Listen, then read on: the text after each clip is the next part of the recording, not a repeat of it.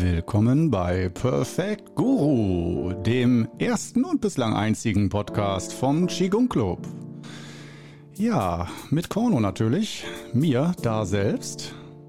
Und äh, ja, ich freue mich riesig, dass du wieder mit dabei bist hier bei der zweiten Ausgabe von Perfect Guru. Und ähm, ja, heute wollte ich mal ein bisschen darüber sprechen, warum es diesen Podcast überhaupt gibt. Also ich finde sowas eigentlich immer so super langweilig, dass ich mir selber so einen Podcast nie anhören würde, wo jemand sagt, warum es mich gibt, warum es diesen Podcast gibt. Ja, wann dreimal darfst du raten, warum es den gibt mit Qigong und so weiter. Äh, weil ich natürlich darüber sprechen möchte. Ich habe Gesprächsbedarf und ähm, nee, jetzt mal ganz im, er ganz im Ernst. Ähm, ich mache heute ein kleines Interview mit mir selbst. Das wird auch nicht das letzte Interview hier sein im Podcast.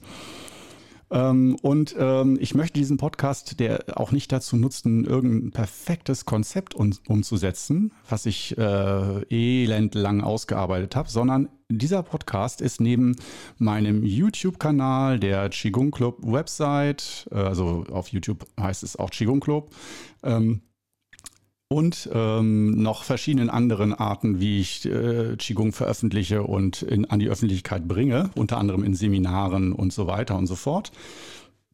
Ähm, da ist das äh, hier der Podcast, das soll so ein bisschen mein Spaß, Feierabend-Spaß sein. Also ich will mich jetzt hier nicht darauf konzentrieren, die Probleme der Welt zu lösen, sondern vielleicht einfach ein bisschen ähm, Einblick gewähren in äh, das Seelen- und Gedankenleben eines Qigong-Lehrers. Und dabei kommen natürlich auch wichtige Themen nicht zu kurz. Existenzielle Themen, ähm, einfache Themen von Gesundheit, innerem Gleichgewicht, ähm, Persönlichkeitsentwicklung und so weiter. Aber am Ende des Tages habe ich auch irgendwann die Schnauze voll, immer seriös zu sein und so weiter. Es äh, ist auch, das hat alles so seinen Sinn und dafür habe ich YouTube und wie gesagt dann noch andere Kanäle und auf den Seminaren, da bin ich dann immer ganz schick und so weiter. Aber das hier ist so ein bisschen Wohnzimmer-Talk, sagen wir es mal so unter uns, ganz intim. Und ähm, das heißt, wenn du wirklich ernsthaft Informationen über Qigong haben willst, dich weiterbilden willst, wie mache ich diese Technik, wie mache ich jene Technik, was tue ich gegen Rückenschmerzen und so weiter, da empfehle ich dir ganz dringend den YouTube-Kanal Qigong Club. Aber äh, wenn du Bock hast, einfach mit mir ein bisschen abzuhängen hier und ein bisschen Zeit zu verbringen und äh, hörst dir das mal ein paar Minuten an und denkst dir, ja, das ist ja ganz gechillt soweit dann bist du ja genau richtig. Und genau das tun wir hier. Und wie gesagt, heute werde ich die Chance nutzen, diese Folge, die ich mir selber nicht anhören würde. Warum gibt es diesen Podcast? Warum heißt er Perfect Guru? Das ist die erste Frage an mich. Warum habe ich den nicht Qigong Club genannt? Ähm, oder Qigong mit Korno? Oder das waren so alles. Oder ähm, was gab es noch? Äh, Gesundheit und Gelassenheit für Anfänger mit Korno oder so. Das waren so die Titelideen für den Podcast. Ich lasse dich da teilhaben an dem Prozess und äh, habe da auch schon Cover für entwickelt ähm, und ähm, ja, alles Mögliche. Und dann ist mir irgendwann aufgefallen, ah, ja, natürlich könnte ich echt einen super Qigong-Podcast machen, wo ich auch wieder darum spreche, darüber spreche, wie wir mit gewissen Problemen umgehen können, äh, wie wir uns besser entspannen können, den Alltag anders strukturieren können. Da könnte ich Bände drüber reden. Ähm, also einfach ganz pragmatische Alltagstipps. Denn äh, das ist eigentlich so der, eins der Kerngeschichten beim Qigong, warum es bei YouTube auch oft geht beim Qigong Club YouTube-Kanal, ähm, dass Qigong eben nicht aufhört mit, ich stelle mich hin und mache 20 Minuten eine Übung, eine Meditationsübung, sondern wir sind uns bewusst, dass es sind, das ist äh, 30 Minuten von 24 Stunden, die ein Tag hat. Und wir bringen uns eine halbe Stunde ins Gleichgewicht, das ist besser als nichts. Aber auf Dauer geht es immer darum, bei Gesundheit und innerem Gleichgewicht nicht immer den Scherbenhaufen aufzukehren mit den Übungen, sondern dass wir von vornherein das System verändern, in dem wir leben. Sei es unser persönliches Umfeld, unser Verhalten, so organisch anzupassen, dass es zu uns passt, dass wir uns wohl damit fühlen, aber dass wir merken, dass sich unser ganzes Leben dadurch verbessert und wir Qigong natürlich weiter praktizieren, gerade die fünf Übungen des Wudang Qigong, aber dass wir nicht so abhängig davon sind und nicht so oft die Erfahrung machen, was ich oft höre von Kursteilnehmern, dass man da äh, irgendwie eine halbe Stunde Qigong übt, danach fühlt man sich sahnemäßig und dann kommt ein Anruf von irgendjemandem, der eine schlechte Nachricht überbringt oder einen triggert, einen wütend macht, sonst irgendwas, einen enttäuscht oder so, einen beleidigt, einen verletzt. Und dann ist die ganze Übungsgeschichte äh, wieder wie weggeblasen, als hätten wir nie eine halbe Stunde Qigong geübt. Was meint ihr, wie oft ich schon dieses Feedback von Teilnehmern bekommen habe und auch mit dem flehentlichen Blick, was kann ich denn da machen eigentlich? Und deswegen bin ich so im Lauf meiner über 20-jährigen Qigong-Kursleiter- und Lehrerkarriere immer mehr in die Richtung gegangen, dass ich sage, ja, die fünf Übungen sind ein Fundament, die brauchen wir, die sind wichtig. Und mit denen stellen wir uns wieder her, stellen wir das System wieder her. Aber wir sollten uns mit mindestens genauso viel Aufwand Gedanken machen, wie das System, was wir immer wieder herstellen mit Qigong, wie das als solches auf uns wirkt. Ob, wir, ob uns das System krank macht. Und damit meine ich nicht die da oben, Deutschland, global, Politik, sondern ich meine dein eigenes individuelles Lebenssystem.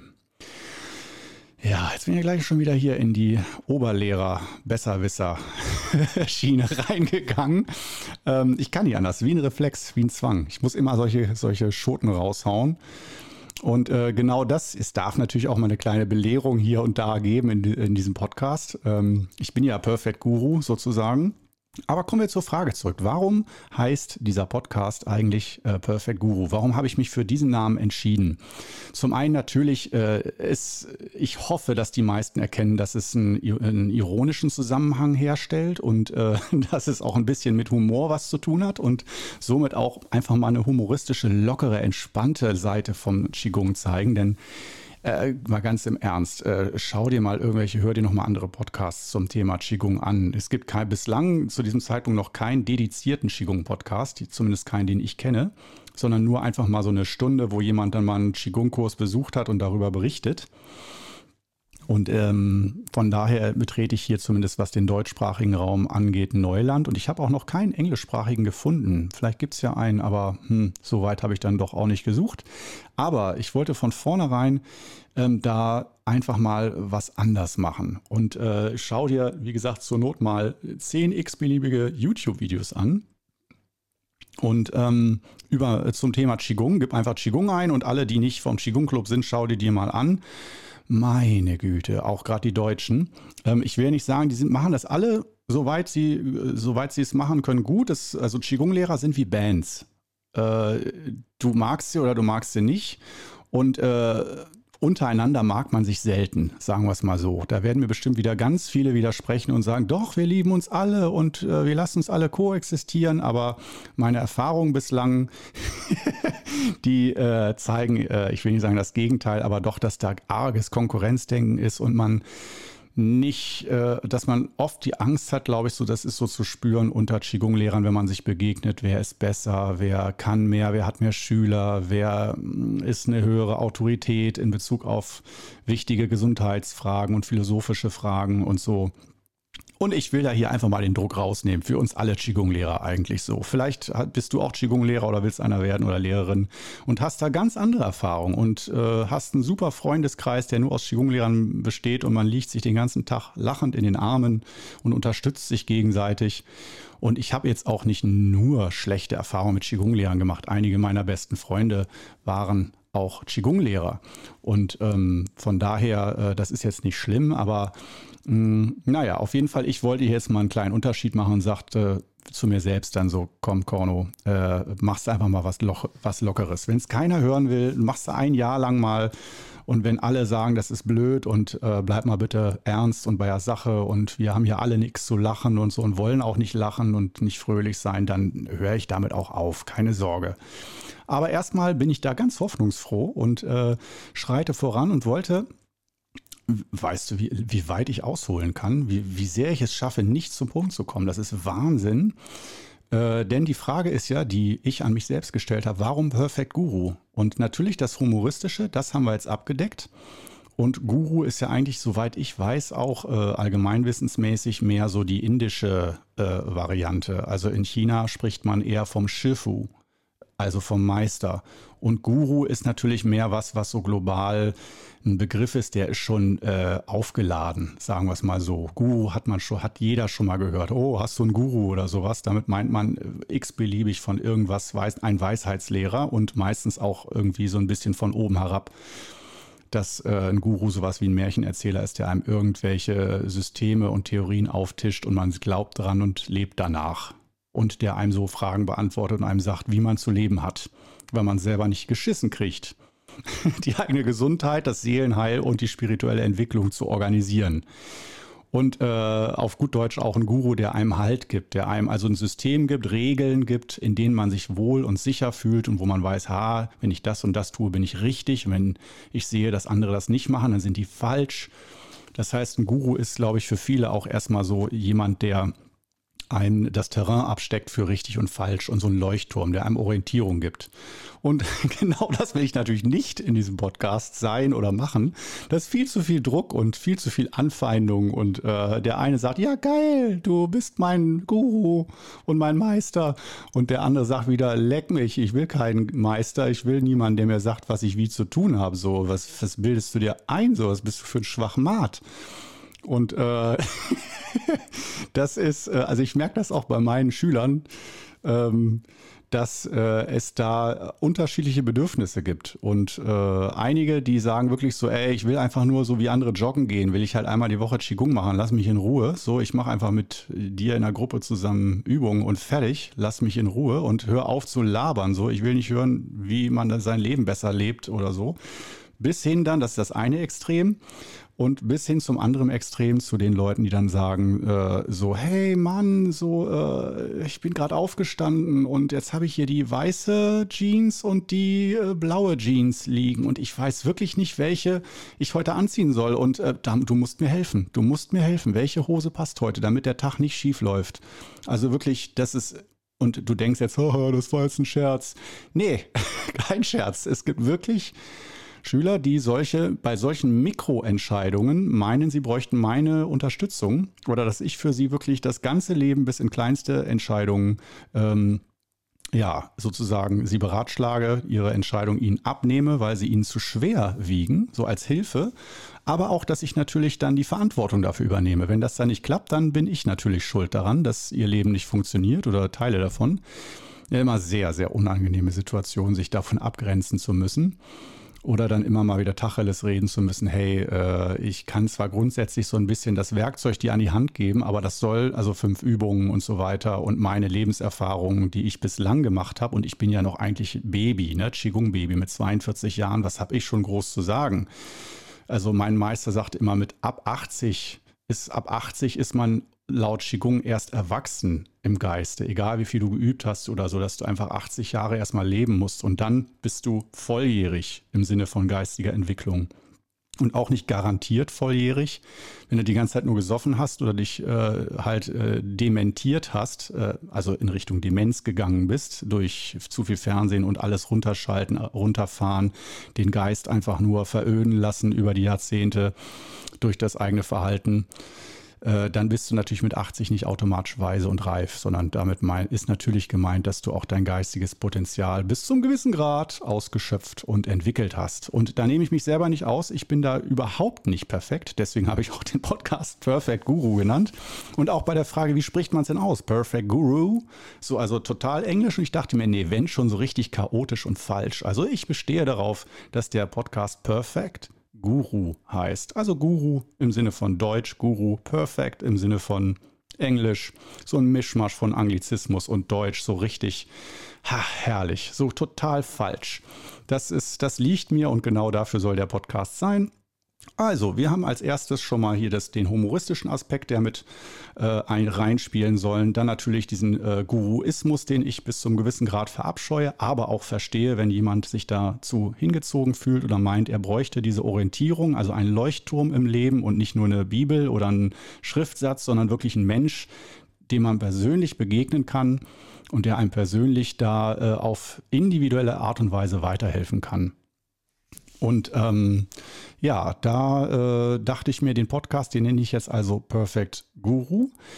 Einfach auch, also aus diesen Gründen und ähm, ja, mh, mm, einfach, wie soll ich es ausdrücken, mh, mm, um egal was ich hier jetzt so sage, dass man halt vor allen Dingen, äh, es ist ein Statement gegen Perfektionismus. Also eigentlich ist es, es spricht schon für sich. Jeder versteht hoffentlich, dass es ironisch gemeint ist. Und dieser ganze Podcast soll eigentlich ein einziges Statement gegen Idealismus, Dogmatismus sein und für Pragmatismus und Realismus. So, also wenn man jetzt schon mit Fachbegriffen um sich schmeißen möchte.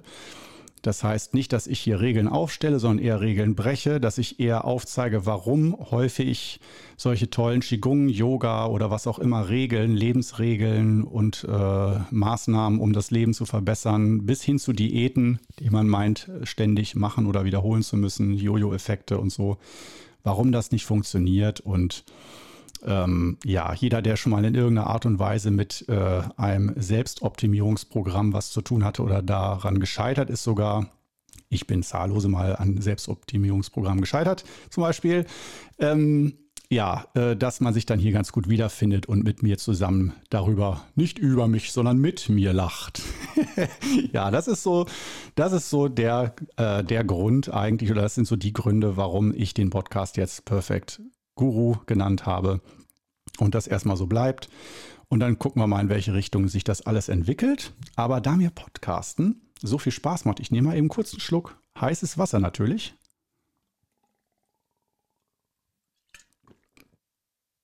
Ah, ein Moment der Stille, noch ein Moment der Stille. Ich nehme noch einen Schluck. Jeder Moment der Stille ist immer eine Einladung, einen tiefen Atemzug zu nehmen und in den Körper zu spüren. Noch ein Moment der Stille? Noch ein. Ich nehme noch einen Schluck. Oh, heißes Wasser. Ich, ich lerne es immer mehr zu schätzen. Ich habe früher auch nicht immer heißes Wasser getrunken. Und heute so, gegen Abend hin, äh, weiß ich es doch sehr zu schätzen. Das macht einfach Spaß. Es ist schön. Es fühlt sich angenehm an. Immer wieder muss ich über dieses heiße Wasser reden und es bewerben. So, also probier es mal aus. Heißes Wasser, sehr geil. Der äh, wieder der Tipp des Tages. Ich glaube, in, in der ersten Folge habe ich auch ausführlich darüber gesprochen. Ich frage mich eigentlich immer so, was machen Podcaster, wenn sie aufstoßen müssen? Ähm, denn ich muss eigentlich jetzt normal gar nicht unbedingt so viel, aber wenn ich jetzt so trinke und so, natürlich kommt es dann wieder hoch und ich denke mir so, rülpse ich ins Mikrofon, mache, drücke ich auf Pause irgendwie oder äh, bislang habe ich so geregelt, dass ich versuche dann so lautlos wie möglich zur Seite äh, zu rülpsen und so ein, eine natürliche Sprechpause zu nutzen. So wie jetzt zum Beispiel. Ähm, ich, ich bin, wie gesagt, du merkst, ich bin da auch noch total blutiger Anfänger Vielleicht will ich auch gar kein Profi werden, was Podcasten angeht, sondern einfach, du siehst mich hier so, wie ich bin oder eher gesagt, hörst mich so, wie ich bin. Und das ist nämlich auch das Schöne und Entspannte, deswegen liebe ich das jetzt schon. Ich habe mir dafür extra einen Roadcaster gekauft. Ich bin nämlich, äh, wenn du mich noch nicht kennen solltest, ich bin großer Technikfan. Also erstmal mein Musikstudio ist mein größter Schatz sozusagen, äh, materieller Besitz mit Synthesizern und so weiter. Äh, ich produziere sehr, sehr gerne Deep Techno, also sehr ruhigen Techno. Ähm, und äh, mit Rhodes und so weiter. Und das ist so, wow, das ist meine Welt, in Klangwelten einzutauchen und aus dem Nichts heraus Klänge zu erschaffen. Jeglicher Art. Äh, von laut, leise und auch alle Emotionen durch Klänge ausdrücken zu können, das ist sowas von mein Ding. Also typisch hochsensibler. Ich bin übrigens auch hochsensibel mit allen Vor- und Nachteilen. Wird bestimmt auch ein paar Mal Thema hier im Podcast. Ähm, und äh, ich habe mir für das Podcasten einen Roadcaster gekauft und zuerst dachte ich Korno. Ja, also um meine Finanzen ist es jetzt auch nicht, ich bin selbstständig, dann noch das Corona-Jahr und so weiter. Äh, und dann legt er noch dick die Scheine auf den Tisch, um sich irgendwelche, irgendwelches technische Equipment zu kaufen, wo ich sagen, ich höre meinen Meister schon fast sagen, sowieso hat er doch auch diese, äh, also in seinem Meisterdeutsch dann, äh, er spricht so ein bisschen gebrochenes Deutsch, wenn er dann sagen würde, hatte dieses Studio, muss nicht extra kaufen, diese oder so, diese Maschine. Geht auch ganz normal, diese Mikrofon. Diese Podcast muss nicht ganz teuer. Ja, da hat er total recht, aber ich bin so technikverliebt verliebt, ich bin so technikverliebt, ich liebe schöne, funktionale Geräte. Und äh, um, ich will jetzt hier keine lange Werberede halten, ich denke, das wird dich nicht so interessieren. Daher keine Sorge. Nur damit du weißt, wie ich das jetzt hier technisch umsetze, diesen Podcast. Ich spreche das nicht einfach in mein Handy rein oder so, sondern ich dachte mir schon, ich will da ein bisschen Soundqualität, also als soundaffiner Mensch, der ganz intensiv über die Ohren auch wahrnimmt, äh, möchte ich, äh, dass du auch möglichst einen professionellen Sound hast. Ob sich das für dich so anfühlt, äh, ich weiß, dem normalen Hörer ist das völlig Schnurze und wenn es nicht äh, irgendwie zu sehr dröhnt, rauscht oder fiebt im Hintergrund, ist der Rest egal. Aber ich wollte schon so ein bisschen Broadcast-Qualität hier reinbringen, so ein bisschen Radio, Wärme. Du hörst das so, wenn ich so spreche zum Beispiel, dann sollte die Stimme sich, wenn du es über Kopfhörer hörst, eher wie im Radio anhören und nicht so blechern. Wenn du es natürlich über das Smartphone jetzt hörst, dann äh, kriegst du den Effekt nicht mit. Ähm, und ich habe auch gute Mikrofone, hätte das alles über mein Studio machen können, aber ich habe mir dieses Roadcaster gekauft, weil das hat so richtig krass die geilen Effekte, alle schon mit drin und das ist so vollautomatisch.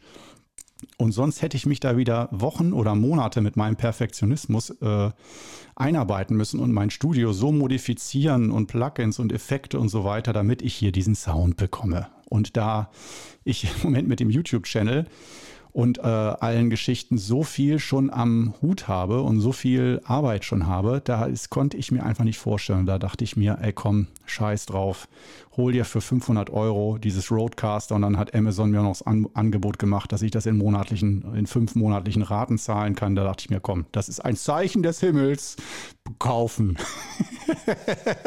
das ist immer geil, so eine Ausrede, wo man dann versucht, das ist auch so ganz klassisch für Qigong-Lehrer. Also ähm, ich will ja niemanden mit beleidigen, sondern eher äh, über mich lachen dabei, dass ähm, man ist immer auch an der Grenze vom Aberglauben, muss man schon auch sagen. So, ähm, dass man so auf Zeichen achtet und sowas alles. Das kommt einfach auch von der Qigong-Kultur. Und das ist, ich will auch nicht sagen, das ist alles nur Quatsch, aber ich bin schon so ein bisschen in mir geteilt. In mir ist schon auch der ganz krasse deutsche Wissenschaftler, der sich gar nichts erzählen lässt.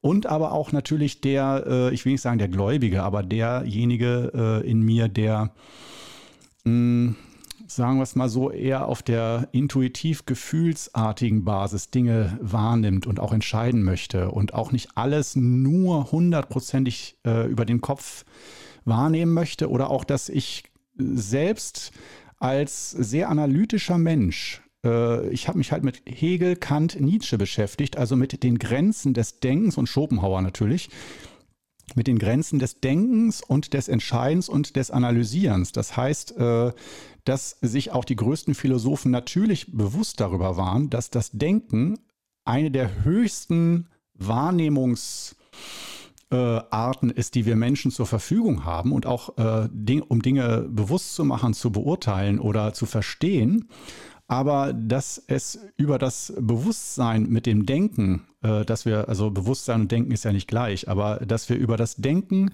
auch noch hinausgehen können, dass also der analytische Verstand nicht das Maximum ist, so, äh, um die Welt in aller Tiefe zu begreifen und zu verstehen. Und dass es spannend ist, Methoden zu finden, wenn man sagt, das analytische Denken äh, Mathematik, Naturwissenschaften und so weiter. Das ist das höchste Gut, um unsere Welt zu begreifen und letztendlich auch uns selbst zu verstehen. Und wenn man dann da die Buddhisten ähm, hat, die sagen, nee, nee, nee, äh, die Wahrheit, die beginnt erst hinter dem Denken. Wenn dein letzter Gedanke gedacht ist, dann nimmst du die Welt wahr, wie sie wirklich ist und dann verstehst du die Welt und letztendlich dich selbst als das, was du wirklich bist. Also im Sinne von natürlich keine getrennte Wesenheit, kein Ego und so weiter. Ja, und äh, von daher, es gibt einen Teil in mir, der hält so an diesem Analytischen auch fest und er liebt das Analytische und alles, was zu beweisen ist, Zahlen, Studien und so, auch als Sicherheit, auch für Argumentation und so weiter. Oh, das ist so herrlich gemütlich, das, der analytische Verstand und trotzdem auch grenzenlos. Ähm, aber so richtig dunkel wird es erst im Wudangenberg, wenn man da vor Ort ist und äh, eine richtig tiefe Verbindung hat zum Wudang oder das meint zu haben, wie ich. Ich will ja nicht sagen, dass ich sie habe, nur dass ich äh, das Gefühl habe, ich hätte eine tiefe Verbindung zum Wudang-Berg und Wudang-Gebirge in China. Heißt übrigens nicht Wudang, sondern ich vergesse den Namen immer wieder. Ist auf jeden Fall in der Provinz Hubei. Also findet man nicht, wenn man Wudang-Gebirge eingibt, äh, da findet man bei Google Maps nicht äh, gar nichts. Und dann denken auch viele, hä, ist ja alles nur gelogen, es gibt ja gar nicht den Wudang-Berg. Aber der heißt irgendwie Tai He oder so, ähm, der Berg oder das Gebirge. Und Wudang ist sozusagen nur der Kosename, der äh, daoistische Name. Das ist also sozusagen der Name für die Gemeinschaft, äh, die dann Qigong da praktiziert, Tai Chi, Kampfkünste und so weiter. Aber der geografische Name vom Wudang ist eher Tai He. Siehst du, dann habe ich heute auch schon meinen äh, Bildungsauftrag hier wieder erfüllt und jetzt bist du auch schlauer, weil auf mich sind auch immer wieder Schüler zugekommen, die gesagt haben, den Wudang-Gebirge, das gibt's gar nicht. Ich habe das gesucht und nicht gefunden und so weiter. Und ähm, ja, das muss man dazu wissen. Also im Zweifelsfall äh, gibt es nochmal bei Wikipedia ein, da gibt es das Wudang-Gebirge und da steht dann auch der richtige Name, wie es also, wie man das wirklich nennt. Aber du siehst auch schon allein, dass ich den Originalnamen nicht kenne das wäre auch für einige äh, dann wieder so ein No-Go, dass sie sagen, was ist denn das für ein Qigong-Lehrer? Der weiß so, das ist doch Grundwissen, sowas muss man doch wissen nach 20 Jahren. Wenn man auch schon mehrere Male da vor Ort gewesen ist, dann muss man doch wissen, wie das der geografische Name heißt von dem Ding. Und nee, nein, für mich ist das der Wudangberg und äh, mich interessiert es einfach nicht. Ich lasse dafür keine Gehirnkapazität frei oder offen für gewisse Dinge, die mich einfach nicht interessieren. Und dieser Starrsinn, der hat seine Vorteile, hat natürlich auch seine Nachteile. Dass dann gewisse Hörer oder ähm, gewisse Schüler mich äh, als nicht seriös abstempeln, aber das soll mir auch recht sein, denn die echte Verbindung zwischen Schüler und Lehrer ist ja laut Wudang immer von Herz zu Herz. Und das gilt auch im Buddhismus. Also Wudang Qigong ist nicht Buddhismus, äh, wenn man jetzt fragt, was ist ein Wudang Qigong? Gehört das zu irgendeiner Religion oder so? Dann kann man da zwei Antworten oder drei Antworten drauf geben. Man kann erstmal sagen, äh, das Wudang Qigong, was wir praktizieren, die fünf Übungen, die kommen aus dem Wudang-Gebirge und das Wudang-Gebirge ist ganz klar daoistisch. Da ist vor Ort nichts viel mit buddhistischen Klöstern. Ähm, und dann kann man sagen, ah, dann ist das also daoistisch. Man muss dann Daoist sein, um das zu machen. Nein, muss man überhaupt nicht. Ähm, die fünf Übungen und das ganze System, mit dem wir üben, das ähm, hat als Schwerpunkt die traditionelle chinesische Medizin und die ist erstmal so gesehen nicht mit einem Glauben verbunden oder einer Religion verbunden oder mystischen Figuren oder so, die dann ähm, äh, im Wudang Qigong Zhen Wu wären oder äh, Zhan Sanfeng. Das sind so äh, zwei, die zwei berühmtesten Gestalten da, so ein bisschen wie Jesus oder so kann man sich das vorstellen, nur halt in Qigong-Style. Aber das Schöne ist, man muss da nicht dran glauben, sondern ähm, ja, stell dir das so vor, du kannst in die Kirche gehen zum Gottesdienst, um dir den Gottesdienst anzuhören, aber du kannst auch in die Kirche gehen, einfach nur, um äh, äh, die Oblate zu essen und den Wein zu trinken. Ja, das ist jetzt vielleicht ein ganz blöder Vergleich, aber äh, von daher, ähm, man kann Qigong so nutzen, wie man es möchte. Wenn man auf der Suche nach einer Religion ist, dann ist Daoismus, finde ich, auch immer eine ganz tolle Sache, weil da geht's, kann man auch klar sagen, äh, ganz klassisch eigentlich um die Verbindung zur Natur.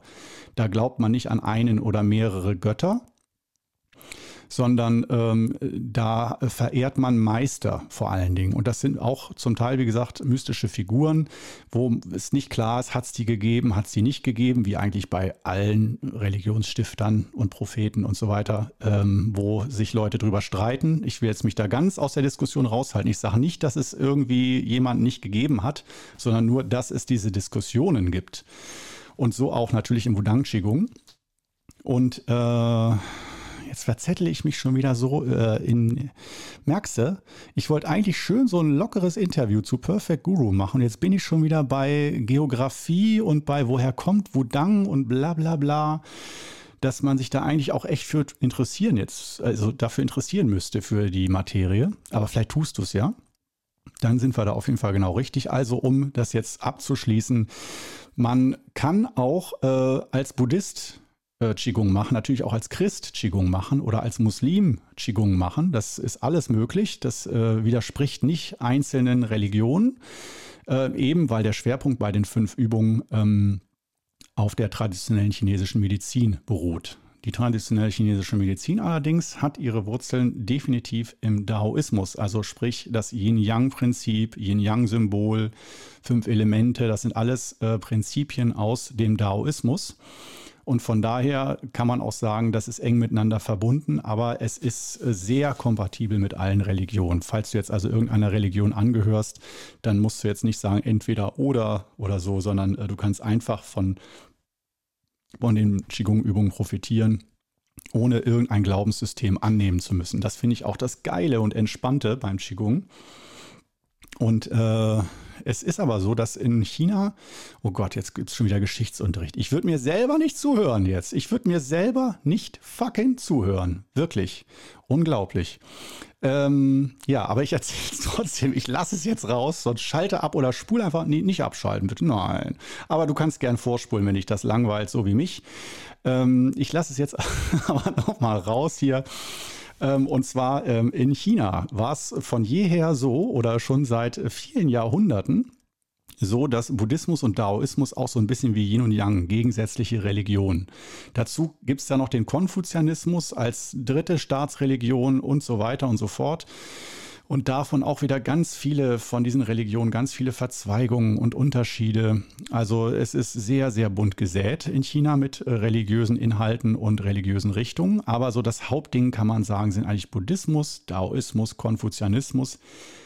Aber gerade Buddhismus und Daoismus, die hatten es so miteinander. Da, die waren ganz oft verfeindet und ähm, die, es lag dann immer oft daran, welcher Religion der Kaiser angehörte oder der Kaiser sich zugehörig fühlte. Und der hat dann immer praktisch, wenn der, wenn da mal so eine Dynastie lang äh, die Leute dem Daoismus zugeneigt waren, also äh, der Hof, der Kaiserhof, vor allem der Kaiser, dann wurden die Daoisten äh, mit Geldspenden überhäuft und die buddhistischen Klöster abgebrannt, niedergebrannt oder einfach umgewandelt in daoistische Klöster und die Mönche wurden zwangs äh, ich wollte gerade sagen, zwangskonvertiert. Äh, ich denke, das ist der richtige Begriff. Ja, ähm, zwangskonvertiert und so. Also ganz einfach, ganz easy so, ne? Hat der Kaiser so gesagt. Dann sind jetzt alle halt Daoisten oder kriegen, werden Kopf kürzer gemacht und da wurden viele einen Kopf kürzer gemacht. Also richtig krass. Ich kann das jetzt zwar so locker erzählen, aber oh Gott, stellst dir gar nicht vor, wie das gewesen sein muss.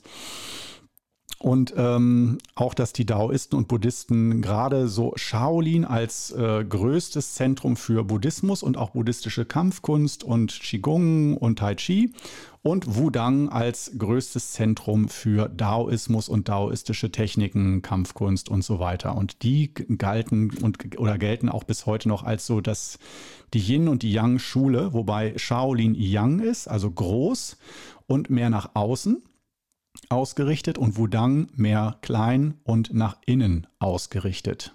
Kann man so ganz grob sagen, wenn man sagt, sag doch mal energetisch, was sind denn da die Unterschiede? Aber man kann auch sagen, Shaolin ist buddhistisch geprägt und Wudang daoistisch. Und jetzt kommt aber das Schöne. Jetzt kann man, oh Gott, wie sind die denn alle drauf? Töten sich gegenseitig und die Kaiser bestimmen dann, ob Buddhisten alle Buddhisten sein sollen oder Daoisten und wer da unterstützt wird und nichts wird toleriert und so. Das ist die eine Seite. Die andere Seite ist aber, nicht alle Meister im Wudang und auch nicht alle buddhistischen Meister waren total bekloppt und kurzsichtig. Und einige und auch manchmal die äh, Äbte, obersten Äbte von, äh, vom Wudang oder äh, Shaolin oder von buddhistischen Institutionen über ganz China verstreut, die haben dann gesagt, Mensch, wenn wir hier die Gegensätze haben, dann ist doch Ausdruck von höchster Harmonie und Weisheit, wenn wir diese Gegensätze miteinander verbinden. Und dann kam es, erinnert mich so ein bisschen an Deutschland, Frankreich nach dem Zweiten Weltkrieg, dann kam es zu Schüleraustauschen. Das heißt, dass die Wudang-Schüler, äh, du weißt, was ein Schüleraustausch ist, ich äh, fasse es in kurze Worte, dass zum Beispiel Meister dann, mein eigener Meister, im Wudang-Gebirge gelernt hat und der musste oder der wurde auf jeden Fall dann als Teil seiner Ausbildung nach Putoshan, einer, äh, einen buddhistischen Pilgerort, einer In Insel, wurde da hingeschickt, um da zu lernen. Und zwar in buddhistischen Klöstern um sich da weiterbilden zu lassen, was Energie ist, was Gesundheit ist und, und, und. Und äh, ja, äh, ich weiß nicht genau, wie viel Lerninhalte oder Anteile er in Butushan gelernt hat und wie viele im Wudang. Auf jeden Fall äh, hat er von äh, beiden Richtungen gelernt. Und das finde ich sehr, sehr erstaunlich. Also stellt euch das mal vor, hier auf ähm, Evangelien und Katholiken bezogen. Ja, wenn jetzt äh, jemand Mönch wird, ein katholischer Mönch, und der wird als Teil seiner Ausbildung zu den Evangelien in, in ein evangelisches Kloster geschickt, um von denen zu lernen. Und äh, auch wie die das praktizieren, praktizieren, wie die Verbindung zu Gott aufbauen. Und nicht nur, um dann zurückzukehren und zu sagen, ah, das ist also falsch und wir machen es richtig, sondern um sich auch damit zu identifizieren. Da ist ja eigentlich die Gefahr ganz groß, dass man im Innern irgendwie dann zwiegespalten ist, weil da widerspricht sich ja auch einiges. Ne? Und das ist ja im Buddhismus und Daoismus auch so. Und von daher grandios, aber auch wirklich ein großes Wagnis geistiger Art, äh, eigene Schüler zum Feind zu schicken, um von denen zu lernen. Und nicht damit man die dann fertig machen kann, sondern äh, damit man zeigt, wir verbinden uns und drücken dadurch größte Weisheit aus, dass wir diese Gegensätze überwinden und sagen, eigentlich haben wir das gleiche Ziel, aber es sind unterschiedliche Wege und äh, wir wollen was dafür tun und Zeichen setzen, um uns miteinander zu verbinden. Finde ich eigentlich eine ganz, ganz großartige äh, innere Haltung und eine ganz große äh, Technik, äh, wie man damit umgeht, wenn verschiedene Weltreligionen da sind und was wir, wie wir damit umgehen könnten. Damit sehe ich uns aber als Welt heutzutage ein bisschen überfordert. Also mein Anspruch wäre nicht, oh, wir sollten alle uns untereinander austauschen. Das ist wieder so ein schönes Ideal, eine ganz tolle Idee, aber wie du ja siehst, sind wir bei Perfect Guru bei diesem Podcast und da geht es darum, alle Ideale einzureißen und zu gucken, was bleibt übrig, alles Perfekte in die Fresse zu hauen und dann zu gucken, was bleibt am Ende stehen und was bewährt sich wirklich im Alltag. Und da würde ich im Moment, glaube glaub ich, ein bisschen davon abraten. Ähm, ähm, zum Beispiel äh, Katholiken ähm, dann irgendwie äh, nach Israel zu schicken, dass er sich da fortbildet, weiterbildet und auch den Glauben praktiziert, den jüdischen Glauben praktiziert vor Ort für ein Jahr, zwei Jahre und dann zurückkehrt zum Katholizismus nach Deutschland. Ich glaube, dass viele wären da innerlich zerrissen oder hätten so große Abneigungen, die meisten, dass es einfach nicht praktikabel wäre oder dass da einfach, da würde Revolte entstehen. Ist jetzt einfach so meine Annahme.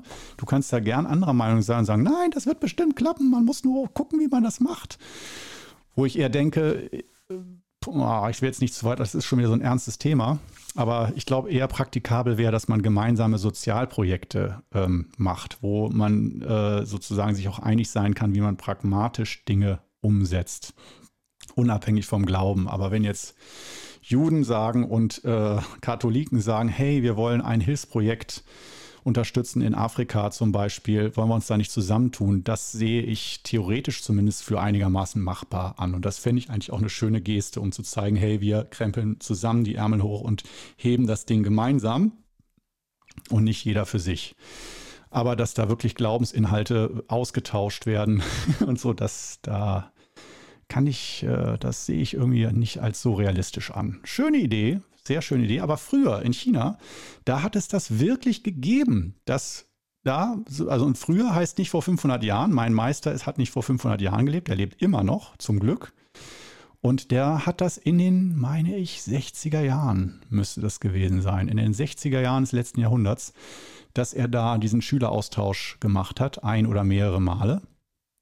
Und ähm, ja, wie gesagt, ich finde es ein ganz tolles Beispiel, wie man äh, damit umgehen kann. Vor allen Dingen, wenn man schon weiß, dass das Gemeinden oder Gemeinschaften, religiöse Gemeinschaften und Richtungen sind, die sich seit Jahrhunderten zum Teil bekriegt haben und äh, wo ganz viel Leid mit drin ist, dass da doch so weise Meister waren, die dann gesagt haben, da machen wir nicht mit bei diesem entweder oder und ich bin richtig und du falsch. Denn letztendlich geht es ja meistens immer um dieses Thema richtig und falsch und dass man sich nicht nur fragt, hey, im Pragmatischen, da braucht man äh, dieses, äh, diese relativen Wahrheiten von richtig und falsch, dass ich für mich fühle, was ist richtig, was ist falsch. Und deswegen ähm, nicht bei jeder Mikroentscheidung immer super viel Energie brauche, sondern ich weiß ja, was ist richtig, was ist falsch das ist dann meine Maxime und danach richte ich mich und dann weiß ich genau, kann ich es runterrechnen bis in die kleinsten Entscheidungen, wer ich bin, wie ich mich verhalte und das spart unheimlich viel Energie. Das heißt, der, aus meiner Sicht ist es so, dass dieses Denken von richtig und falsch im Endeffekt eine Energiespaßmaßnahme ist. eine Energiespaßmaßnahme. Ähm, genau das ist sie. Und, und äh, dass äh, wir sozusagen richtig und falsch, wenn man fragt, so richtig und falsch, das sorgt ja für Kriege und äh, für, hey, mein und dein und das ist, gehört aber mir und gib das her, sonst schlage ich dir den Kopf ein und so und du hast mir meine Frau weggenommen, ja, aber nur weil du meine Banane gestohlen hast und so. Ähm, solche Geschichten, richtig und falsch, meiner Meinung nach, wie gesagt, äh, dazu da sind, weil wir sonst wahnsinnig werden würden. Wir brauchen Leuchtturm, Orientierungspunkte, Sicherheiten, dass wir auch gewisse Abläufe im Gehirn sich da fest abgespeichert werden und dass wir nicht immer wieder äh, den Tisch neu decken müssen, so um äh, zu wissen, was essen wir heute, wie verhalten wir uns heute, was finden wir heute gut, was finden wir heute nicht gut. Eine der ganz wichtigen Fragen in diesem, für diesen Podcast Perfect Guru ist für mich auch zum Beispiel äh, Schimpfworte. Ja, also, äh, oder halt äh, explicit Lyrics sozusagen. Ja, also ähm, verwende ich Kraftausdrücke hier in diesem Podcast oder bleibt das clean? Das ist dann gleich was ganz anderes. Ja, also Zielgruppe, alles, wer hört das, wer will das hören, wer regt sich drüber auf und so. Und man könnte ja sagen, so wischiwaschi, ah ja, immer drauf achten, keine Kraftausdrücke benutzen und so. Ja, aber das Leben ist manchmal verfickt scheiße. Und wenn man sagt, so darfst du das aber nicht sagen, ja, dann hab erst mal ein paar Erlebnisse, äh, wie ich sie hatte, oder viele andere Menschen, Krankheiten, Verluste, Enttäuschungen, äh, bittere Lebensphasen und Ereignisse dass man sich denkt, das kann man nicht mit Gänseblümchen beschreiben. Da muss man manchmal meiner Meinung nach, da passt nur ein Kraftausdruck, weil man andere, weil diese Bitternis oder diese blöde Scheißsituation manchmal so bitter ist, dass selbst mit der tollsten Qigong-Haltung kann man sich's nicht schönreden. Und auch genau deswegen gibt es diesen Podcast Perfect Guru, dass es hier nicht darum geht, irgendwelche Dinge schön zu reden. Und ich praktiziere seit 20 Jahren Qigong und habe auch viele Jahre sehr intensiv Zen-Buddhismus äh, praktiziert. Vor allem, also nicht nur den Buddhismus, sondern vor allem die Meditation, das Sazen. Und ähm, übe auch noch sehr viel heute, aber es gab auch Jahre, da habe ich sehr wenig geübt. Und auch das werde ich hier ganz authentisch und offen darstellen, dass es auch so eine Übungsmüdigkeit geben kann. Auch im Qigong, auch bei den fünf Übungen, dass das auch im Qigong-Lehrer passieren kann, selbst wenn man die ganze Zeit darauf achtet, wie kann man die Übung schön gestalten für sich und die immer lebendig halten und Spaß äh, an der Übung haben oder motiviert sein, Qigong zu üben. Ah, da würde ich am liebsten sagen, das Leben muss nur beschissen genug sein, aus was für Gründen auch immer. Und dann verlierst du die Verbindung zum Qigong, zum Zen, zu deinem inneren Gleichgewicht, zu deiner inneren Mitte, zu deiner Weisheit, All das habe ich durch. Ich habe auch selber schon wirklich die Verbindung zu meiner innersten tiefen Weisheit so oft verloren. Das ist nicht, weil ich so ein schlechter Mensch bin, sondern weil ich streich das schlecht, weil ich ein Mensch bin. Und auch das ist so wichtig, finde ich. Das sehe ich nirgendwo. Es fehlt mir so. Ich habe so einen großen Hunger, eine so große Sehnsucht danach, andere Lehrer zu sehen, die sich auch nach außen so darstellen. Und ich glaube ganz tief im Innern und ich, wenn ich mit meinen wachen Augen sehe und ich vertraue meiner Wahrnehmung, dann meine ich auch bei eigentlich fast allen anderen Lehrern, spirituellen Lehrern zu sehen, dass die schon ihre Weisen, ihre Weisheit mit Löffeln gefressen haben und auch wirklich, dass, dass die oft auch authentisch sind. Das sind nicht alle Scharlatane aber äh, dass sie es doch irgendwo, dass ihr Produkt immer so ein bisschen rosiger verkaufen, als es wirklich ist. Und dass das eigentlich schade ist und irgendwo traurig.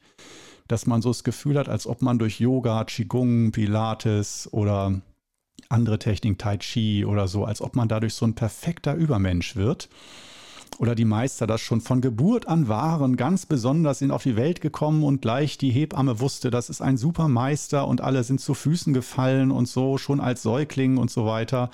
Diese Geschichten will ich alle nicht hören, die interessieren mich hier nicht und die werden hier auch nicht viel, hoffentlich nicht viel Platz haben im, äh, in diesem Podcast sondern hier geht es wirklich darum, dass wir Menschen sind und äh, auch nicht darum, dass wir Menschen sind, die sich mal gefälligst entwickeln sollten und mehr ihr Gleichgewicht finden sollen. Wir müssen hier gar nichts. In diesem Podcast nicht. Auf keinen Fall. Und ich auch nicht als Qigong-Lehrer weil ich rücke, also ich stelle mich hier selbst wirklich nicht im besten Licht dar. Ich könnte das ganz anders aufziehen, aber ich habe echt keinen Bock drauf, wirklich. So, also irgendjemanden darzustellen, der ich nicht wirklich bin, Dafür, ich bin zu alt für den Scheiß. Wirklich habe ich keine Kraft zu. Und auch, ich will nicht immer lächeln und strahlen. Das ist nicht das Leben. Das Leben hat beide Seiten. Es hat die bittere Seite, es hat die ganz angenehme, süße Seite.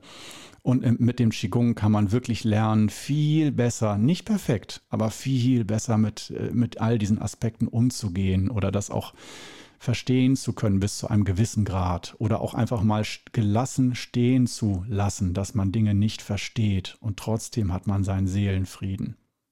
Das ist doch wunderbar. Schöne letzte Worte für diesen heutigen Podcast. Aber nein, ich rede noch weiter. noch nicht genug. Für mich ist auch immer spannend, wenn der Podcast zu Ende ist, wie an diesem Punkt. Da sollte man eigentlich sagen, so, vielen Dank, dass ihr heute zugehört habt. Ähm, wir haben aber jetzt 48 Minuten und ich habe mir jetzt nicht gesagt, ich muss immer eine Stunde lang quatschen. Ich muss gar nichts. Wenn ich nach 20 Minuten äh, merke, die Luft ist raus, dann ist der Podcast fertig. Aber irgendwie steckt mir da noch was im Hals. Da steckt noch irgendwas drin, was raus will. Ich weiß selber nicht was. Aber äh, vielleicht habe ich auch einfach noch Lust, dich ein, zwei Minuten mit Nonsens voll zu labern. Aber ich glaube nicht. Nee. Also äh, war da noch irgendwas? Perfect Guru, okay, das haben wir heute also geklärt. Das Interview mit mir selbst, warum dieser Podcast so heißt, wozu dieser Podcast da ist. Also wir sprechen über Qigong, über Wudang Qigong oder auch äh, über Yoga oder äh, Yoga habe ich auch jahrelang sehr intensiv und leidenschaftlich praktiziert. Und ähm, da gibt es sicherlich noch ganz, ganz viele andere Tai Chi und ganz viele andere tolle Techniken, um die Gesundheit zu stärken. Fünf Tibeter und, und, und. Fünf Tibeter habe ich auch lange Zeit gemacht, auch sehr intensiv praktiziert. Und ähm, wie gesagt, auch Zen-Buddhismus oder Buddhismus im Allgemeinen, da gibt es ganz viele tolle Techniken. Und äh, eigentlich soll es auch eine ganz tiefe Verneigung sein vor all diesen Techniken, die uns dabei helfen können, ähm, mehr wir selbst zu sein, unsere Gesundheit zu stärken und vor allen Dingen uns geistig zu entfalten. Das ist für mich auch, wenn man mich fragt, wofür meinst du, ist Qigong am wichtigsten oder was ist dir am wichtigsten beim Qigong? Klar, Gesundheit ist wichtig und so weiter, inneres Gleichgewicht, aber eigentlich das Allerwichtigste, was ich so sehe, wonach so die menschliche Seele Hunger hat und ungestillter Hunger da ist, bei vielen, und die wissen es einfach nicht, ist die geistige Entfaltung, die Geist, das geistige Reifen, dass unsere Gesellschaft da wenig Platz für lässt. Sondern man sagt, man funktioniert, man identifiziert sich mit Familie oder Job oder mit was oder mit Arbeitslosigkeit oder ich bin Loser oder Gewinner oder in der Mitte. Aber das äh, ist nur eine sehr kleine Kultur. Äh, Selbstoptimierung, ja, also Diäten, klar, das ist so praktisch, äh, da kann man sich noch entwickeln, ja, also den Körper zu perfektionieren, die Gesundheit zu perfektionieren. Aber aus meiner Sicht geht es im Qigong nicht darum, die Gesundheit zu perfektionieren, sondern die Gesundheit zu stärken aber wozu will ich denn gesund sein? Damit ich möglichst lange gesund lebe. Wozu möchte ich möglichst lange gesund leben? Damit ich meinen Geist entfalten kann, aufblühen lassen kann, weise werde, reifer werde, mich tiefer mit meinem Geist, mit der Natur verbinde. Und dafür brauche ich Lebenszeit. Manche schaffen es vielleicht in den ersten 15 Jahren ihres Lebens, aber ich glaube, wenn ich mich so sehe, ich glaube, es wäre toll, wenn ich 100, 120 Jahre hätte, um mich immer tiefer mit der Natur verbinden zu können und die Natur zu verstehen, den menschlichen Geist zu erfahren, zu erforschen, zu erleben. Und äh, deswegen, ah, das finde ich, jetzt habe ich jetzt doch noch ein Thema gefunden. Das ist so für mich der Kern vom Qigong, wo ich auch denke, das ist eigentlich das, was mich dabei hält. Also äh, eigentlich das Philosophische und äh, das über Grenzen hinausgehen und ähm, das Unsagbare erfahren und äh, zu, vor Dingen zu erforschen, was kommt hinter dem Verstand, hinter dem analytischen Verstand. Wo geht es da weiter? Da ist doch der Weg noch nicht zu Ende. Und das sind so, oh, diese Geheimnisse, das finde ich so das super Spannende, das Abenteuer des Lebens. Und äh, vor allem, das hilft einem dann eben auch dabei, wenn man in schwierigen Lebensphasen ist. Und das ist nicht einfach irgendein abgehobenes Erforschen von geistigen Höhen, sondern im Chinesischen. Und deswegen bin ich auch beim Qigong gelandet und bei meinem Meister gelandet. Da müssen die höchsten geistigen Entfaltungen und Entwicklungen, die müssen immer im Alltag ähm, funktionieren und sich im Alltag bewähren. Das, was ich im Alltag, und Alltag heißt nicht, ich schmier mir ein Brot, sondern Alltag heißt, ich habe mit Menschen zu tun, die nicht im Gleichgewicht sind, die mich wahnsinnig machen. Ich habe Ängste, ich habe Gefühle, ich bin wütend, ich habe Ärger, ähm, ich bin verzweifelt, ich weiß nicht, wie es weitergeht. Ganz viel Nichtwissen, ganz viel Ohnmacht. Ich habe es nicht in der Hand. Ich muss irgendwas über mich ergehen lassen, was ich nicht in der Hand habe. Wie grauenhaft ist das denn? Genau solche Sachen. Und wenn dann Qigong dabei helfen kann, dass ich gleichzeitig meine geistigen, äh, mein, meine geistigen Höhen erlebe und meinen Geist entfalten kann, aber gleichzeitig im Alltag besser klarkomme und ähm, mich wohler fühle, mehr im Gleichgewicht bin und kann zwei Fliegen mit einer Klappe schlagen, wow, dann ist das für mich der perfekte Weg. Und deswegen bin ich beim Qigong gelandet, aber das ist jetzt so noch ein Disclaimer, noch so ein Hinweis. Ähm, ich kann auch nicht sagen, wow, macht Qigong. Das hier, ich will eigentlich im Endeffekt nur aufzählen, was es alles gibt, um dann zu sagen, dass Qigong das Beste ist, besser als Yoga und so. Nee, wer mich kennt, weiß, da bin ich gar kein Fan von. Denn auch Qigong kann man so praktizieren, dass man da äh, zum Gesundheitsdogmatiker wird und sagt, was man alles darf und nicht darf. Und ähm, die meisten, die ich kennengelernt habe, egal ob sie Yoga, Qigong, Zen oder sonst was machen, die enden damit, dass sie irgendwelche Regeln für sich aufstellen und dann auch alle Menschen danach beurteilen, wer so lebt, ob man vegan lebt oder nicht, ob man dies macht oder jenes macht, ob man politisch korrekt ist oder nicht. Und da wird mir mal ein bisschen schlecht von, wenn man äh, meint, dass äh, all diese Künste von Yoga, Qigong und so weiter nur dazu dienen, ähm, dass man einen richtig und falsch in sich installiert und dann äh, sozusagen äh, dadurch im Nirvana oder im Himmel landet, weil man ganz genau weiß, was richtig ist, anstatt dass man sich ganz langsam und zärtlich daran gewöhnt, äh, mit, im Laufe der Jahre und Jahrzehnte, dass man eben nichts weiß und das Wissen langsam loslässt und dafür ein Lächeln eintauscht. Und das Lächeln, das drückt die Verbindung, die tiefste Verbindung zum Göttlichen und zur Natur, zum Kosmos aus. Das ist für mich Qigong. Ja, das war heute. Äh, bist du noch wach oder schläfst du schon? das ist wahrscheinlich so eine Standardfrage am Schluss. ähm, ja, das äh, war heute der Podcast Perfect Guru. Und ähm, ja, ich würde sagen, so langsam geht es wieder dem Ende entgegen. Mann, war das schön heute. Hätte ich mir gar nicht gedacht. Und so als kleines Zusatzbonusmaterial jetzt hier noch vor dem Podcast, kleines Geheimnis. Wenn du noch dran bist, dann kriegst du es mit. Äh, vor dem Podcast hatte ich gar keinen Bock. Ich habe gerade eine Pizza gegessen. Nein, nicht Gemüse gedünstet mit Sojasauce oder Tofu. Uh -uh. Ich habe eine Pizza gegessen. Riecht schön fettig. Und danach hat man eigentlich keinen Bock, noch einen Podcast aufzunehmen oder sich zu konzentrieren. Und ähm, von daher äh, finde ich es noch ganz gut gelungen. So, ich bin sehr zufrieden und hoffe, du bist es auch. Und wenn nicht, weißt ja, was du dagegen tun kannst. Ne? Qigong, guck mal vorbei bei YouTube oder sonst nächste Woche hier wieder ein Podcast. Bis dann.